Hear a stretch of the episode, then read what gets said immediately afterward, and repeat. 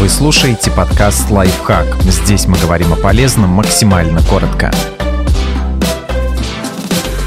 Что такое шкала Бека и как она помогает узнать, нет ли у человека депрессии? Чтобы оценить свое психическое состояние, понадобится всего 10 минут. Шкала депрессии Бека – это тест, который позволяет с высокой точностью установить депрессию, а также определить, насколько она сильна. Тест представляет собой опросник из 21 пункта. В каждом человеку предлагается выбрать один из четырех вариантов ответов, описывающих его состояние. Все варианты имеют собственный вес, обозначаемый в баллах. Они суммируются, и в зависимости от результата врач, клинический психолог, психотерапевт, психиатр получает возможность поставить пациенту предварительный диагноз.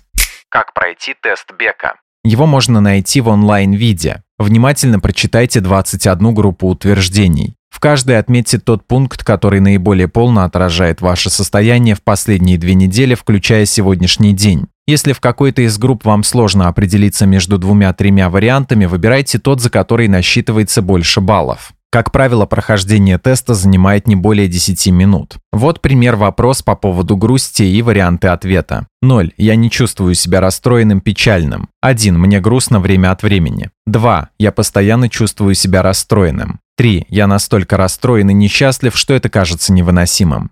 Что означают результаты шкалы депрессии Бека? В зависимости от того, сколько баллов вы набрали, можно предположить следующее. 0.13. Депрессивных симптомов нет. С вашим психическим здоровьем все в порядке. 14.19. Вероятно, легкая депрессия, субдепрессия. 20.28. Умеренная депрессия. 29.63. Тяжелая депрессия. Состояние тем сложнее, чем больше количество баллов.